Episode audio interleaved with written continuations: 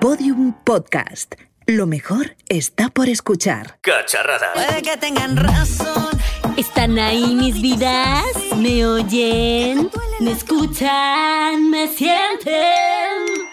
Pero bueno, Roxy, qué solicitada estás. Desde que llegaste a Cacharradas te has convertido en una auténtica superestrella. Pero qué va, si son todo notificaciones del Carrefour de Eroski del Mercadona. A ver, a ver. Mira. Dos por uno en pilas alcalinas, 40% de descuento en pijamas de invierno. Ya ves, ni una triste notificación. Eso sí, todas estas alertas me están quemando lo que viene siendo el móvil. Que por cierto, ¿tenéis algún cargador de móvil por ahí? Es que se me va a acabar la batería de mi teléfono. Bueno, y no pues, puede apagarse. No, no, no, para nada. Tengo el del iPhone, que creo que no te vale. De todos modos, pon el móvil en silencio. Eh, David, eh, bueno, pregúntale a él que se ha metido en esa habitación de ahí al fondo, no sé para qué. Está muy raro desde el último episodio. ¿Qué tal, churri? Madre mía, cuánto tiempo. Cierra la puerta. Corre, corre, que nos están vigilando. ¿Quién? Pues todos. Corre, pásame el papel de aluminio. ¿Tienes un cargador de móvil, por fin? Lo he tirado. A ver, déjame tu móvil. Uno menos. ¿Pero qué haces? ¿Estás mal? ¿Qué voy a hacer yo ahora sin móvil? Vivimos en la época de la hiperconectividad. En 2020 existirán más de 50.000 millones de dispositivos conectados y cada vez dependeremos más de ellos. De media consultamos al móvil alrededor de 150 veces al día y nos pasamos el día en WhatsApp, YouTube o Instagram. Inquietante. Qué miedo. David, deja de meterle miedo a Roxy. Ya No. que habéis llegado a este punto, hoy vamos a hablar sobre la hiperconectividad y de las consecuencias que puede tener en nuestro organismo. Desde enfermedades hasta adicciones. ¿Qué futuro nos espera? Cacharradas. Con Íñigo Sastre.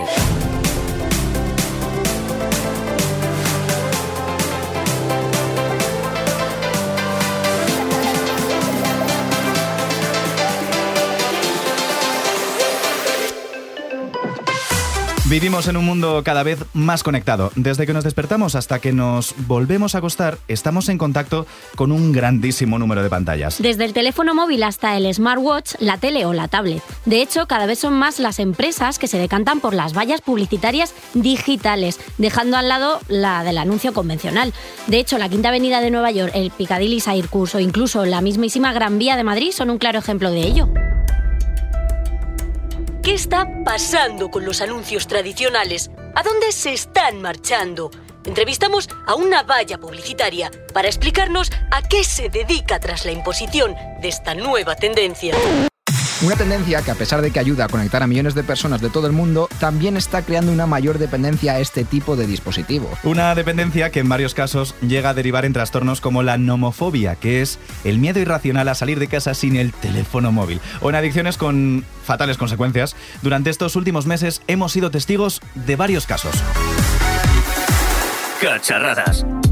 El uso excesivo del teléfono le paraliza los dedos a una mujer. Durante una semana de descanso en el trabajo, una mujer se pasó pegada a su móvil día y noche. Al final de la misma comenzó a sentir fuertes calambres en la mano derecha y descubrió que no podía mover los dedos, completamente agarrotados. Tras llegar al hospital, el médico le diagnosticó tonosivitis, una inflamación del tendón y de la membrana que lo recubre.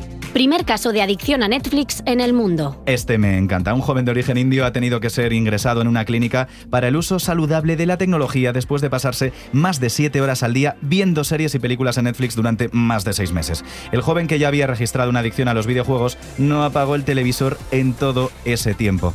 Una niña de 9 años en rehabilitación después de volverse adicta a Fortnite. Es que nos encanta el Fortnite, pero una niña de apenas 9 años tuvo que pasar por una clínica de rehabilitación después de volverse adicta a este videojuego. La pequeña llegó a pasar más de 10 horas al día jugando, llegando incluso a hacerse pis encima. Todo ello mientras sus padres dormían, momento que aprovechaba para jugar hasta altas horas de la madrugada, más que las horas que pasaba David justo de, de adolescente jugando a los Sims.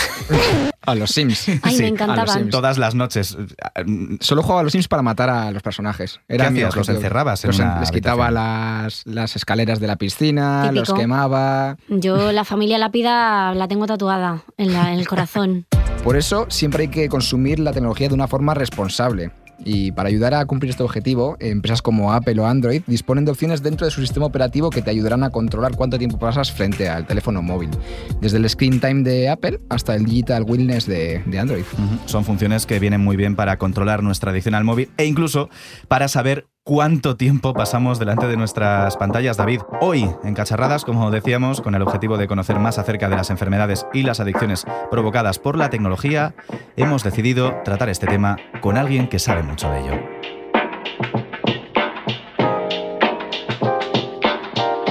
Cacharradas. Pantallas Amigas es una iniciativa que tiene como misión la promoción del uso seguro y saludable de las nuevas tecnologías y el fomento de la ciudadanía digital responsable. Con sus proyectos pretenden evitar que las actuales y futuras generaciones caigan en situaciones como las que hemos escuchado. Jorge Flores es su fundador y desde 2005 mucho han cambiado las patologías. Existe una preocupación creciente claramente en las familias por, por esa sensación que tienen de que sus hijos pues están, entre comillas, enganchados al móvil, es decir, hacer un uso excesivo. Si eso es un problema o no, bueno, pues, pues no sé, igual no es una patología o una enfermedad, pero, pero tenemos una tendencia social que no es nada recomendable. El tema es también qué se hace a través de esos dispositivos, o también puede ser a través del ordenador doméstico. Eh, ¿Qué se está haciendo? Pues, por ejemplo, es muy habitual ahora mismo pues la preocupación por el Fortnite, ¿no? Porque son partidas que gustan, que juegan, que enganchan y hay las familias no saben hasta qué punto ese es un problema real o simplemente un vicio en el sentido más leve de la palabra, ¿no? El, el hacerlo por gusto excesivo y no tanto porque tengas un problema. Se ha identificado por primera vez no la adicción a Internet, que como tal no existe, pero sí se está empezando a hablar de unos comportamientos, unos trastornos. ¿Y cuáles son los peligros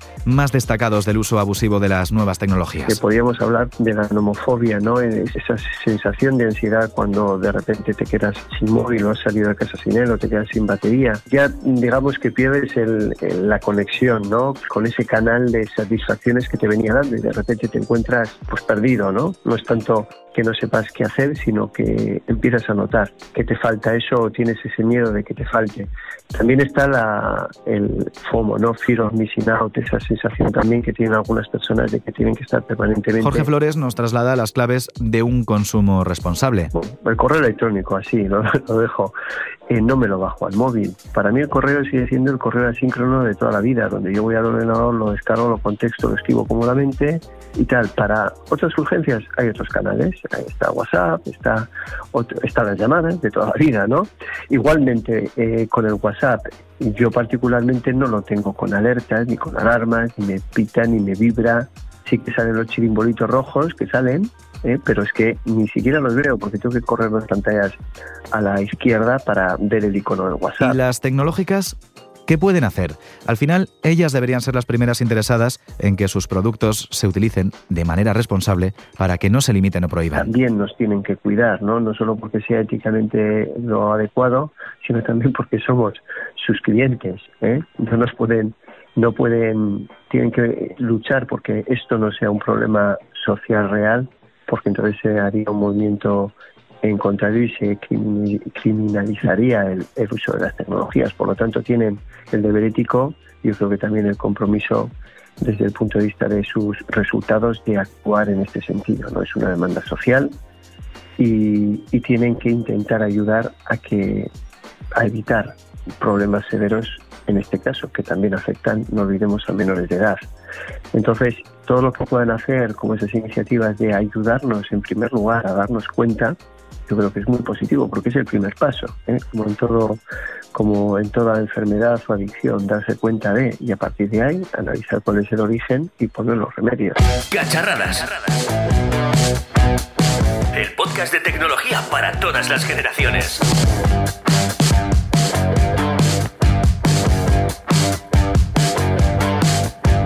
En definitiva, consumir tecnología está bien, pero siempre desde, oye, desde el control y la responsabilidad. Pero bueno, tal y como nos contaba David, cada vez estamos más conectados y por lo tanto pasamos más horas frente a nuestras queridísimas amigas las pantallas. Los altavoces inteligentes, el Internet de las cosas y la realidad mixta nos muestra hacia dónde nos lleva la tecnología. Y precisamente esta última semana hemos probado un nuevo aparatito, es decir, Cacharrito. nos seguimos metiendo más, más, cacharros en casa que nos pueden seguir. Algún día vas dominando. a tener que, que, salir de tu casa y dejar a todos tus cachivaches sí, dentro. Yo creo que sí, ellos pagarán el alquiler también. Sí, bueno. ¿Serán entonces, tan inteligentes? Claro, mejor, mejor. Bueno, pues entonces no tengo que pagarlo yo, pero, pero si me voy de casa, ¿qué vamos a hacer?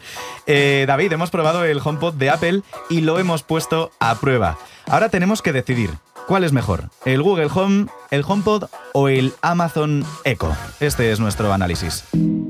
HomePod de Apple que nos, que nos llega por duplicado después de haberlo conocido en, en, España. Es cierto que este aparato ya lleva tiempo en el mercado y que había estado antes en otros países, pero ha llegado a nuestro mm, país esta, este mismo mes de, de, octubre. Lo primero que nos sorprende del, del HomePod es, es el unboxing me he dado cuenta de que Apple sigue poniendo el foco en sus productos por encima de todo.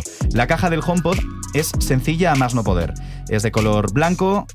Amazon y Google ponen logos de todos sus partners, es decir, de todos los servicios que soportan, que si Spotify, Netflix. Apple se centra solamente en el producto y claro, los datos obligados de certificaciones copyright. Me encanta la caja. Cuando tú cogiste el HomePod yo me quedé con la caja, porque a mí lo que me gusta es la caja y la tengo puesta ahí para guardar galletas. La caja, la Pero sobre caja. todo porque Elige te la gusta caja, la caja. Te digo que te gustan los, eh, los Nintendo Labo. Los Nintendo Te Labo, puedes sí. montar un- con, el, con, con el- la caja del HomePod un nuevo videojuego para, para Nintendo Labo. Eso sí. Eso sí. Bien, como a nuestros queridísimos oyentes no les interesa nada la caja, No. sobre la que me he hecho un total análisis, hay que decir que nada más sacarlo de la caja, nos encontramos con un cacharro que pesa lo suyo. Bastante. Lo encendemos y configurarlo es tan sencillo como acercar nuestro iPhone al aparato.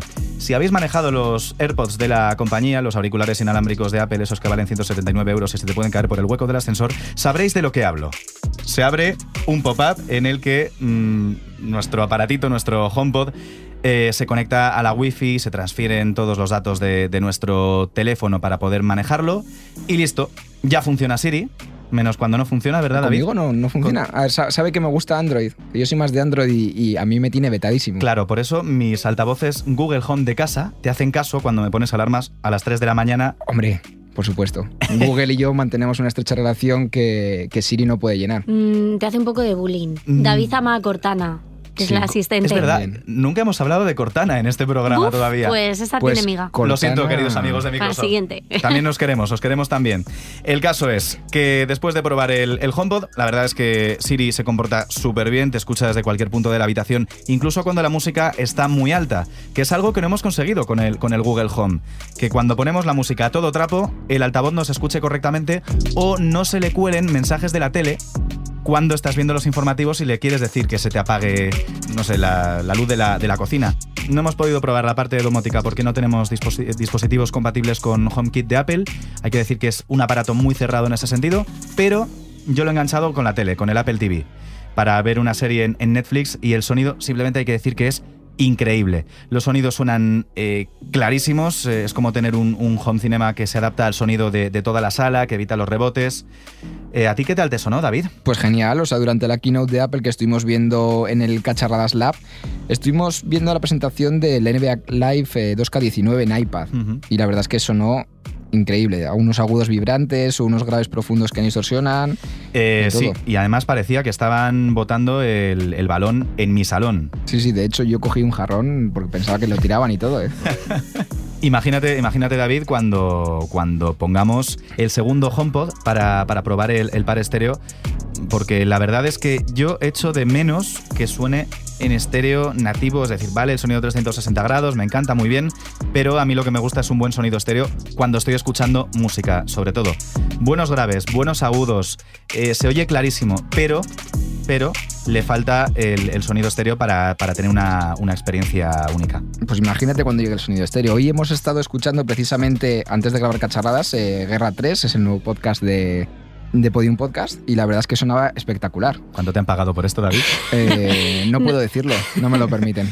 No, pero sí que es verdad que el sonido es de 360 grados es brutal cuando escuchas un podcast, porque notas como las voces se van, se vienen, ¿eh? Y los, y los golpes, de hecho, es que se oyen como si te estuvieran, no sé, apedreando en tu casa. Es increíble. En Bueno, definitiva, le esto. le ponemos bien, ¿no? Buena- buena Le nota. ponemos buena nota. Buena no obstante, nota. Yo tengo un Chromecast de audio conectado en casa al equipo de música. Y ese Chromecast de audio lo puedo controlar con mi Google Home y utilizar servicios de, de música en Es, streaming. es lo de siempre, que Google siempre nos ofrece muchas más opciones que un circuito tan cerrado como Apple. E incluso pedirle que, que suene la, la radio de, de, vamos, de, de cualquier ciudad. Todavía el aparato de Apple se nos queda un poco cortito. Por ejemplo, eh, para escuchar una retransmisión local de fútbol que, que se, que se haga en, en Bilbao por la radio.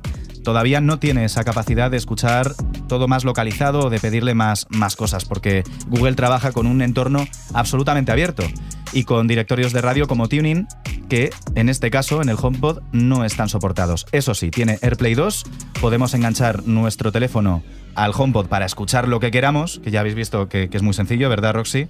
La verdad que sí. Me Cuando ha has sacado tu increíble. iPhone. Mi iPhone imaginario, porque no tengo. Claro, entonces cuando has intentado conectar tu Android al, al HomePod, ¿qué ha pasado? Pues nada, error, mm, not found. Como con todo lo que ha lanzado Apple en otras ocasiones, eh, al final el producto se irá abriendo más, se irá abriendo menos, no lo sabemos todavía, pero eh, yo le pido a Apple, por favor, que abran un poquito por lo menos para que funcione en Spotify. Bueno, Íñigo, a ver, venga, ya hemos hablado del HomePod y tal, pero venga, cuéntanos a quién conociste el otro día, que es que no has parado en Instagram, en Twitter, en todos los sitios diciendo, ay, conocido no sé quién, no sé cuánto. Venga, Mira, díselo a la gente, venga, que díselo. sí, que es que es un pesado Díselo. que conoció al Tom Hook este. ¿Cómo que, cómo que Tom Hook? Eh, Bueno. Tim, Tim Cook, el, el CEO de Apple. Pero ¿qué más da? Sí, a mí me da igual ese hombre. Sí, sí. Lo siento, soy de, soy de Android también. Ya. ¿Y cómo se llama? ¿Cómo se llaman los jefes de Google? Pues ni idea. Uy, te hemos pillado. igual. Pichai. De verdad. me da David, David eh, todo lo sabe. Pues la presentación del HomePod en España fue una presentación atípica y, con un elemento muy sorpresivo. Eh, como siempre que nos presentan algún producto nuevo, o en este caso ya os decía que no tan nuevo porque ya había salido en otros países, los ingenieros de Apple nos cuentan cómo, cómo funciona internamente, cuáles han sido las innovaciones que se han hecho. Estábamos escuchando algunas canciones en el HomePod y de repente aparece Me da miedo cuando sale. nos habían dicho, vamos a traer a un músico para que nos ponga canciones en el HomePod y nos explique eh, si funciona bien, si, se, si suena tal y como estaba en el estudio. Total, que aparece sale. Rosalía. ¡Tra, tra! Y el aire cuando pasa. Rosalía nos puso algunos cortes de, de su nuevo CD, El Mal Querer, que ha salido hace unos pocos días. Y, aparte, ya estábamos en shock algunos, ¿eh? Cuando apareció Rosalía y viene de repente Tim Cook Así co- como si Tim Cook. fuera a, Como- a por claro, el pan. claro, va a venir por aquí alguien y aparece Tim Cook, el, el- el presidente de, de Apple, para hablarnos acerca del mercado musical en España. No- nos contó que, que el HomePod era, era una de las apuestas para nuestro país, dado que, dado que la música producida en nuestro país eh, cada día rebasa más, más fronteras. Pero mm, todo esto está muy bien.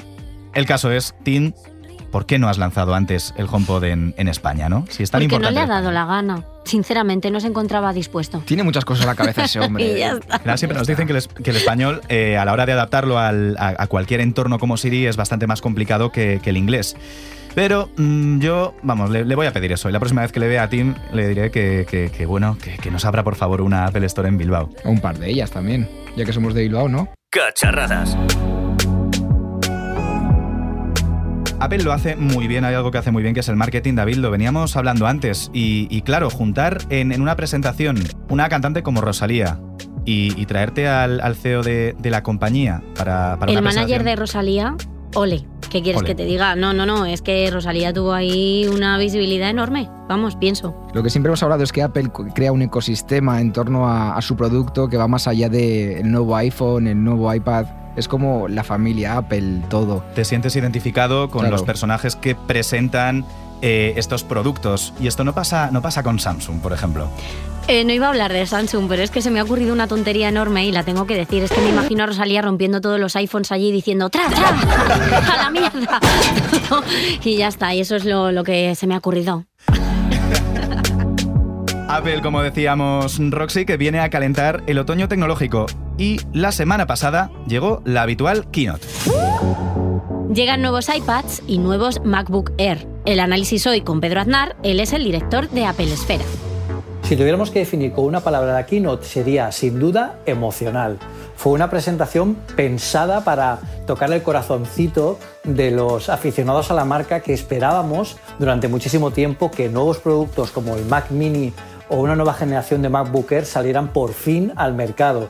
Y lo han hecho eh, pensando en una nueva generación que eh, redefine el concepto con el que se crearon en un principio. Por ejemplo, el Mac Mini en un principio era eh, bueno, eh, un ordenador un Mac pensado para crear o atraer a switchers, que eran la gente que tenía PC y bueno, no se podía permitir un Mac de alta gama y bueno, con este pequeño Mac eh, bueno, la gente eh, conseguíamos atraer al sistema operativo, a las bonanzas de- del ecosistema Apple. Era una época distinta a la que hay ahora porque no existía todavía el iPhone, no teníamos el iPad. Y, bueno, eh, el Mac Mini era como un pequeño caballo de Troya puesto en casa de los, de los peceros de la época, de los switchers de la época, que consiguió atraer a mucha gente dentro del mundo Mac y, los sigue fidelizando hoy en día. Sin embargo, ahora el Mac Mini ha cambiado. Ya el Mac Mini no es un Mac eh, de gama de entrada, ahora es un, más bien es un Mac Pro Mini.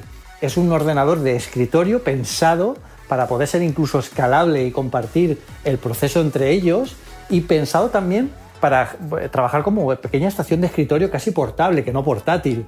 Eh, esto quiere decir que podemos conectarlo a nuestro monitor favorito con nuestro teclado y con nuestro ratón favorito y tenemos una potencia que, bueno, que llega hasta los 3 GHz, podemos meterle hasta, hasta un i7 y es bastante, bastante potente en un tamaño compacto y a un precio que es bastante competitivo, eh, hablando de si, estamos, si necesitamos un, un ordenador de la, marca, de la marca Mac, con lo que es muy, muy, muy atractivo. El MacBook Air, un clásico. Lo que han hecho es un poco equilibrar esa diferencia, esa distancia que había entre, entre el MacBook y el MacBook Pro. El MacBook Air se situaría un poco entre, entre ellos, con, con pequeños toques de diferencia, más orientado quizá para gente que no necesite una potencia, la potencia del MacBook Pro, pero sí que necesite la más pantalla, una pantalla de 13 pulgadas, no la de 12 que tiene el MacBook y que bueno pues que tengan eh, más autonomía por ejemplo tiene más, más batería tiene los, los dos puertos USB-C eh, tiene el Touch ID que además recordemos que no solo es el Touch ID la mejora también es el chip T2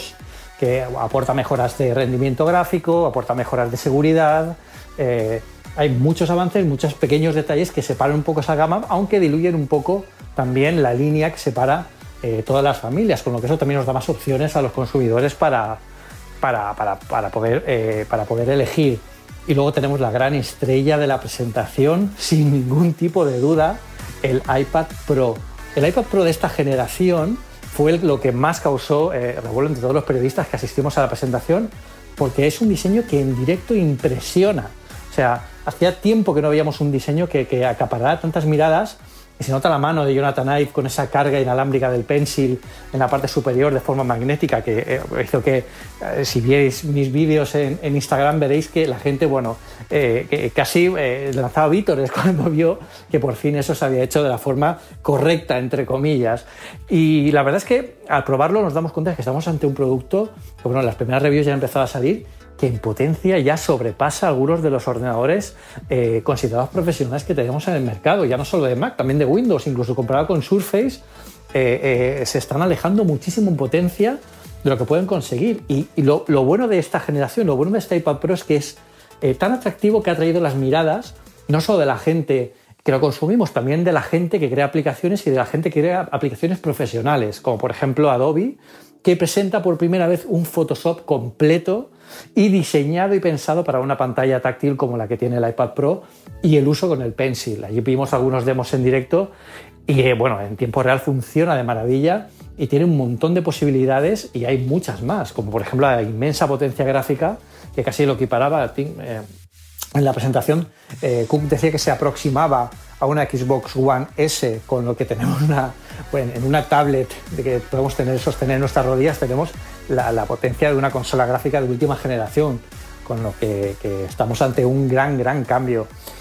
Y, y bueno, y por lo demás, el- la presentación fue una presentación atípica, no es la presentación que todos esperamos a principios de septiembre, eh, pero sí que tuvo cierto componente emocional por todos estos productos míticos que esperábamos. Además, Tim Cook se dio un baño de multitudes, el público en Nueva York estaba súper entregado con él y, fue un momento bastante divertido, bastante bonito de vivir dentro de la historia del, marco de las presentaciones de Apple, con productos que desde luego van a dar mucho que hablar y van a marcar un panorama este, para este final de año bastante espectacular.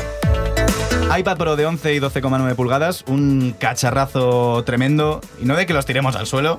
Que a Rosalía le encanta. Según en mi mente, a Rosalía le flipa eso. En tu mente pasan cosas Muy increíbles, ¿eh? raras.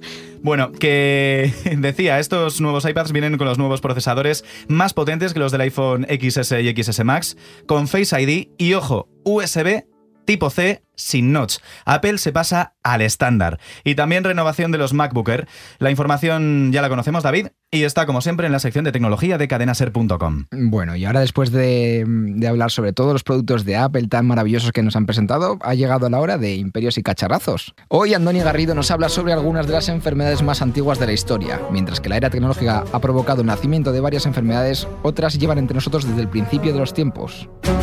Durante miles de años los antiguos pensaron que las enfermedades eran causadas por demonios juguetones que querían trolearte o bien chuparte la vida para su propio beneficio. En Egipto y Mesopotamia trataron durante miles de años de salvar sus vidas rezando a sus dioses de protección y curación poco a poco fueron dándose cuenta de que algunos remedios naturales podían ser claves a la hora de curar a sus enfermos. Fue en Egipto donde algunos hechiceros fueron más allá y realizaron las primeras trepanaciones para aliviar la presión del cerebro. También tuvieron algún avance en oftalmología, pues operaban cataratas, defimosis y de un montón de cosas más. Pero el elemento mágico religioso siempre estuvo presente.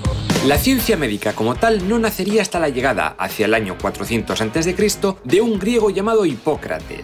Su nombre es famoso por el llamado Código Hipocrático que tienen que jurar todos los médicos para ejercer su profesión de forma ética. Este Hipócrates lo que hizo fue empezar a buscar una explicación racional a las enfermedades y problemas que aquejaban a la gente, más allá de los cuentos que decían que todo estaba causado por espíritus malignos. Según sus síntomas, se iba a formular un diagnóstico y a partir de este se ofrecería al enfermo el tratamiento más adecuado. Por ejemplo, en el caso de que tuvieras una luxación en la columna vertebral, los griegos te colgaban por los pies y ahí te dejaban, cual chorizo, hasta que tu espalda se pusiera recta nuevamente. A lo largo de toda su vida escribió el Corpus, una obra donde fue apuntando todo su conocimiento sobre anatomía, patologías, epidemiología, cirugía, dietética, higiene, todo desde un punto de vista racional, sin magia de por medio. Equivaldría a los actuales vademecum. Y fue entonces cuando en la antigua Grecia comenzó una silenciosa pugna entre los sacerdotes del dios de la medicina Asclepio, que decían que podían curar a gente con ritos, ofrendas, baños y rezos, contra estos seguidores de Hipócrates. Con el tiempo, la ciudad de Alejandría se convirtió en la ciudad del conocimiento y sabiduría. Muchos sabios se reunían allí libremente para hablar de sus descubrimientos científicos, y en medicina destacó Herófilo de Calcedonia. Resulta que en Grecia eso de diseccionar cuerpos difuntos estaba muy mal visto, pero en Egipto eso cambiaba. Pues este Herófilo realizó nuevos hallazgos en anatomía gracias a ello, especialmente se centró en el sistema nervioso y en ver cómo funcionaba la sangre y los órganos internos. A él le debemos, por ejemplo, que la gente dejara de pensar que la inteligencia estaba en el corazón y no en el cerebro. Para terminar con la medicina en la antigüedad hay que mencionar sin duda a Galeno, quien comenzó hacia el año 150 después de Cristo sus estudios de medicina en la ciudad de Pérgamo, en la costa occidental de la actual Turquía. Sus descubrimientos tuvieron tantos éxitos que acabó de médico personal de varios emperadores, entre ellos de Marco Aurelio. Sus obras sobre anatomía, fisiología, patología, farmacología o neurología se estudiaron durante toda la Edad Media, y gracias a todo esto su nombre se convirtió en sinónimo de doctor. Cacharradas, el podcast de tecnología que recomiendan 9 de cada 10 dentistas. Bueno, ¿qué? ¿Nos vamos? ¿Ya se ha terminado?